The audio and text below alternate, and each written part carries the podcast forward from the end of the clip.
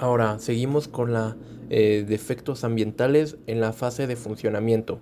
En la secuencia anterior nos centramos en la fase de construcción. En dicha fase hay bastantes acciones comunes a las diferentes obras que generarán efectos ambientales similares, pero no ocurre lo mismo en la fase de funcionamiento, donde las acciones son distintas en función de la obra o actividad.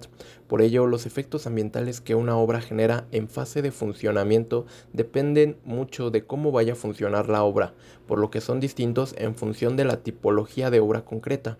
En los siguientes videos puedes ver los efectos ambientales que suelen generar las distintas obras en las fases de funcionamiento. No es necesario que visualices todos los videos, solo los que más te interesan. Efectos ambientales de canteras y vertederos. Fase de abandono. Las obras que has visto en los videos anteriores poseen un tiempo de vida útil bastante elevado y por tanto no son obras en las que haya que prever los efectos ambientales en fase de abandono, porque esta no suele existir, pero en obras como canteras o vertederos en las que el tiempo de vida útil es inferior, es necesario estudiar también la fase de abandono. En el siguiente video puedes observar los aspectos más importantes. Definición. Cantera es el lugar de donde se extrae piedra u otras materias primas de construcción. Una cantera es una explotación minera generalmente a cielo abierto en la que se obtienen rocas industriales, ornamentales o áridos. Las canteras suelen ser explotaciones de pequeño tamaño, aunque el conjunto de ellas representa probablemente el mayor volumen de la minería mundial. Metodologías de identificación y valoración de impactos ambientales. Si recuerdas, el objetivo que nos planteamos en un estudio de impacto ambiental es poder elegir entre las diferentes alternativas aquella que menos efectos pueda llegar a generar. Piensa que normalmente cuando queremos elegir entre dos cosas debemos hacerlo con unos criterios claros. De hecho, la legislación me obliga a identificar, caracterizar y valorar, valorar los impactos pactos, para lo que existen diferentes técnicas que puedes ver en el siguiente video. En resumen, hemos, en primer lugar, hemos diferenciado la fase de construcción y de funcionamiento de una obra o actividad. Recuerda utilizar un criterio claro y nítido, evitando las confusiones y ambigüedades. Así evitarás que se produzcan solapamientos entre las perturbaciones de ambas fases. Uno de los criterios que puede utilizarse es considerar perturbaciones o acciones de la fase de construcción a todas aquellas que derivan del proceso de construir, pero no del resultado de este. Una vez definida claramente la fase de construcción, de una actividad, hemos definido las acciones comunes en fase de construcción de multitud de obras. Las más comunes son arranque de vegetación, movimiento de tierras, generación de residuos, uso de maquinaria pesada y vehículos, y otras como construcción temporal de caminos, casetas, etc. Estas acciones conllevan siempre una emisión o vertido de diferentes contaminantes, partículas sólidas, inertes y o con contaminantes asociados, nutrientes, materia orgánica, sustancias prioritarias, eh, metales, compuestos orgánicos, sonoras, ruidos y contaminantes atmosféricos, y todos ellos provocan diferentes efectos ambientales en los ecosistemas. Pero no ocurre lo mismo en la fase de funcionamiento, donde las acciones son distintas en función de la obra o actividad, por lo que los efectos también lo son. Repito, no, no ocurre lo mismo en la fase de funcionamiento, donde las acciones son distintas en función de la obra o actividad, por lo que los efectos también lo son. Cada obra funciona de manera distinta y el ecosistema afectado es distinto, por tanto los efectos serán totalmente diferentes. Estos efectos dependen mucho de cómo vaya a funcionar la obra, si es presa, carretera, canalización, puerto, etc. Estas obras poseen un tiempo de vida útil bastante elevado y por lo tanto no son obras en las que haya que prever los efectos efectos ambientales en fase de abandono, porque esta no suele existir. Pero en obras como canteras o vertederos, en las que el tiempo de vida útil es inferior, es necesario estudiar también la fase de abandono. A lo largo de este módulo hemos sintetizado los diferentes métodos que pueden usarse para identificar y valorar los impactos ambientales. Sea cual sea la metodología elegida, hay dos pasos previos que deben haberse realizado, la identificación de acciones del proyecto y el inventario ambiental. En primer lugar, hemos sintetizado las diferentes técnicas de identificación de impactos como lista de control, matrices, redes, eh, diagramas. Repito, las diferentes técnicas de identificación de impactos son como las listas de control, matrices, redes, diagramas. Todos ellos tienen diversas ventajas e inconvenientes, pero el más utilizado actualmente son las matrices simples de interacción causa-efecto. Mm.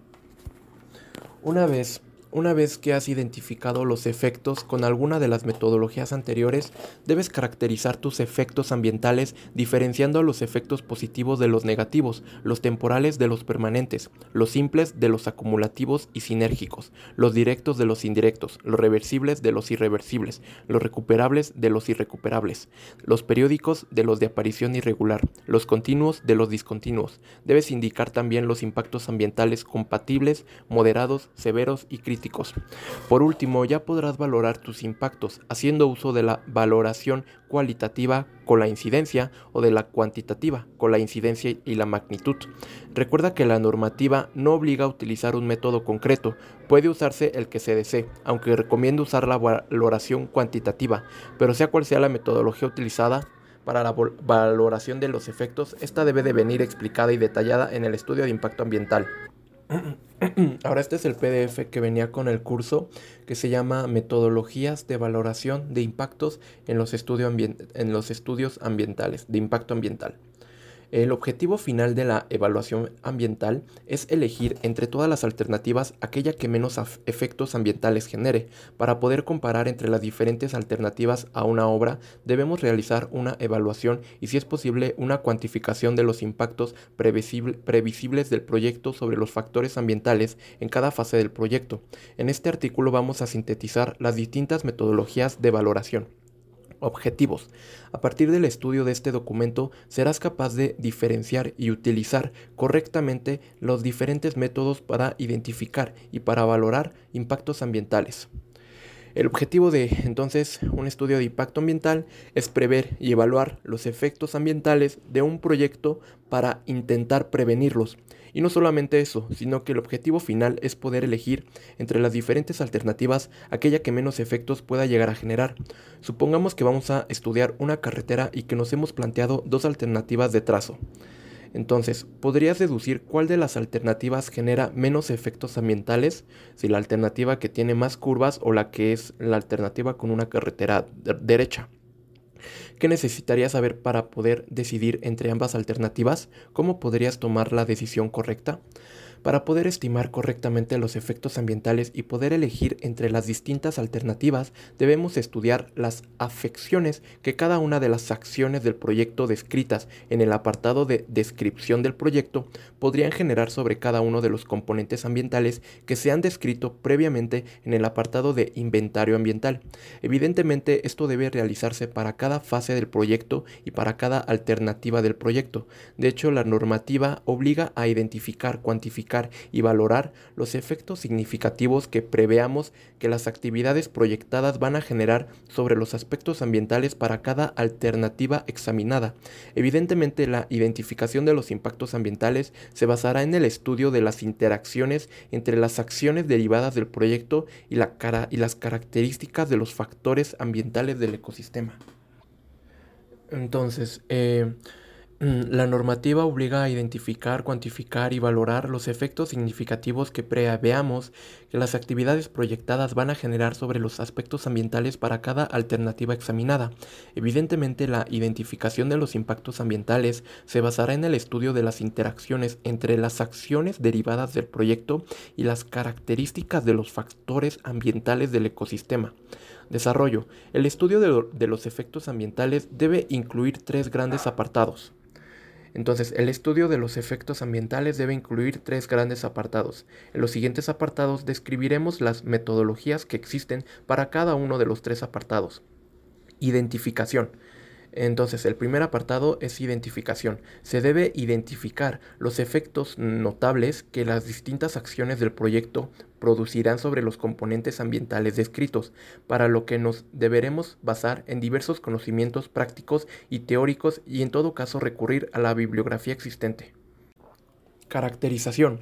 Se debe distinguir los efectos positivos de los negativos, los temporales de los permanentes, los simples de los acumulativos y sinérgicos, los directos de los indirectos, los reversibles de los irreversibles, los recuperables de los irrecuperables, los periódicos de los de aparición irregular, los continuos de los discontinuos. Entonces, esto es, esto es dentro del apartado de caracterización. Para ello se utilizarán las definiciones dadas por la propia legislación.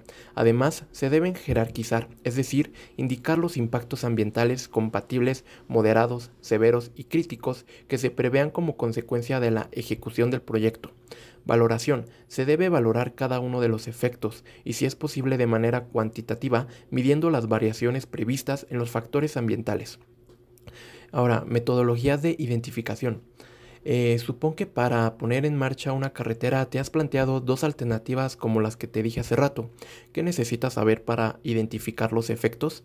Evidentemente deberás saber que para cada una de tus alternativas cuáles son las acciones del proyecto en la fase de construcción y en la fase de funcionamiento de la obra y cómo es el ecosistema que puede verse afectado, ¿no?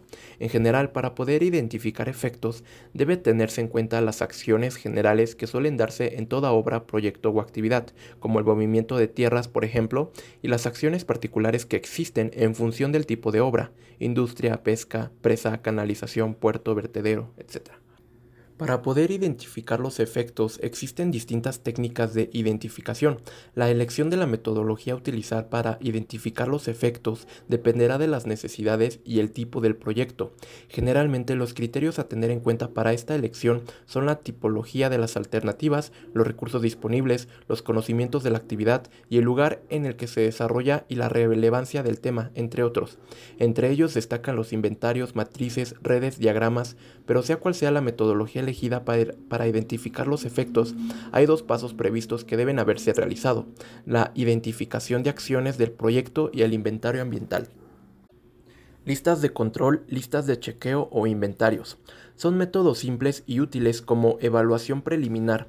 Son de gran ayuda para establecer los principales impactos de un proyecto.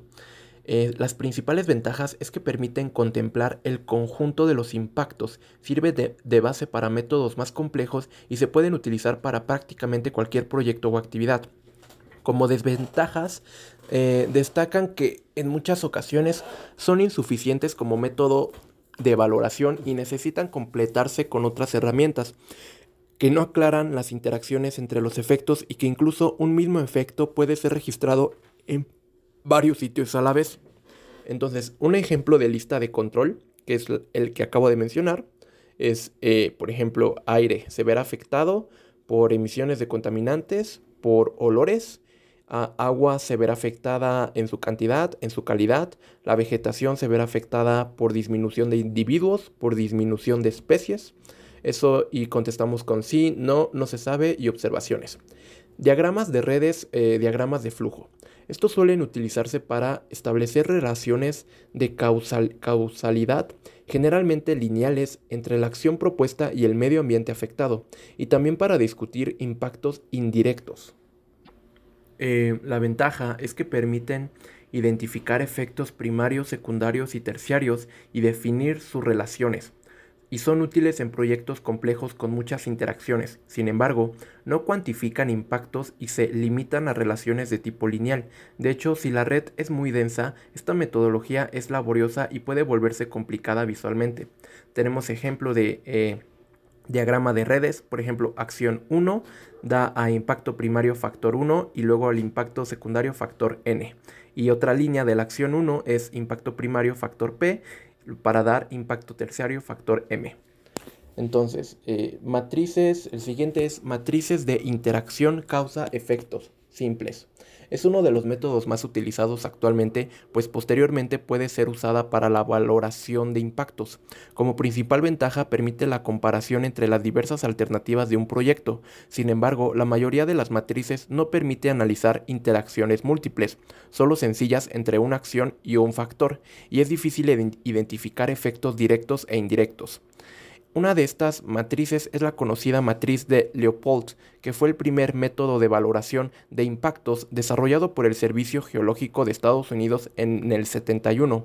Es una matriz de doble entrada eh, y humanos afectados y es una matriz entonces de doble entrada con un total de 8.800 casillas ya que existen 88 filas con los factores ambientales y humanos afectados y 100 columnas con las acciones causantes de impacto. Es muy utilizada ya que sirve de base para poder construir una matriz particular con los factores ambientales y acciones concretas para cada proyecto, eliminando y o añadiendo factores y o acciones. Entonces, pues tenemos la matriz simple. Del lado de la columna, la primera columna a la izquierda tenemos acciones factores. Y, en, y después de, en filas de esa misma columna tenemos acción 1, acción 2, acción 3 y en las siguientes tres columnas después de, de la de acciones factores tenemos factor, factor 1, luego la columna siguiente es factor 2, la siguiente es factor 3 y podemos tachar con una X si la acción 1 es por el factor 1 o así. Entonces, mm, ahora la siguiente es matrices de interacción causa-efecto en etapas. Son una variante de las matrices simples, muestran las consecuencias que sobre otros factores ambientales tienen los cambios primarios producidos sobre determinados factores ambientales. Repito, las eh, muestran las consecuencias que sobre otros factores ambientales tienen los cambios primarios producidos sobre determinados factores ambientales. Son adecuados para analizar los impactos secundarios y terciarios que derivan de las acciones, aunque pueden ser muy amplias. Eh, repito, son adecuadas para analizar los impactos secundarios y terciarios que derivan de las acciones, aunque pueden ser muy amplias. Estas son matrices de interacción causa-efecto en etapas. Metodologías de caracterización.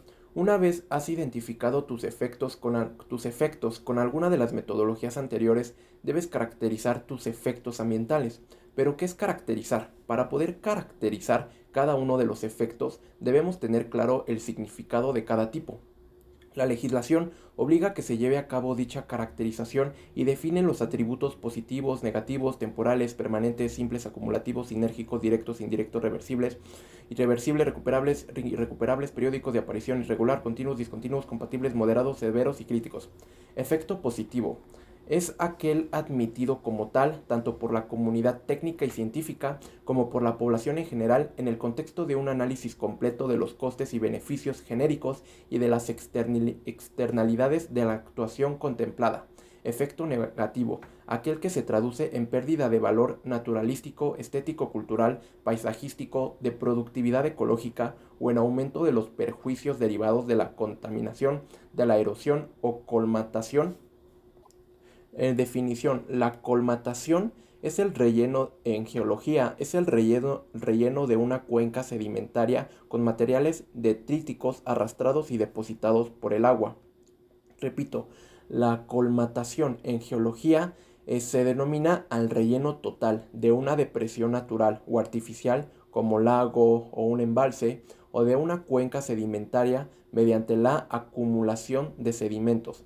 Eh, bueno, entonces esto es como el efecto negativo. Seguimos eh, en la colmatación y demás riesgos ambientales en, discordancia con la estructura ecológico-geográfica, el carácter y la personalidad de una localidad determinada.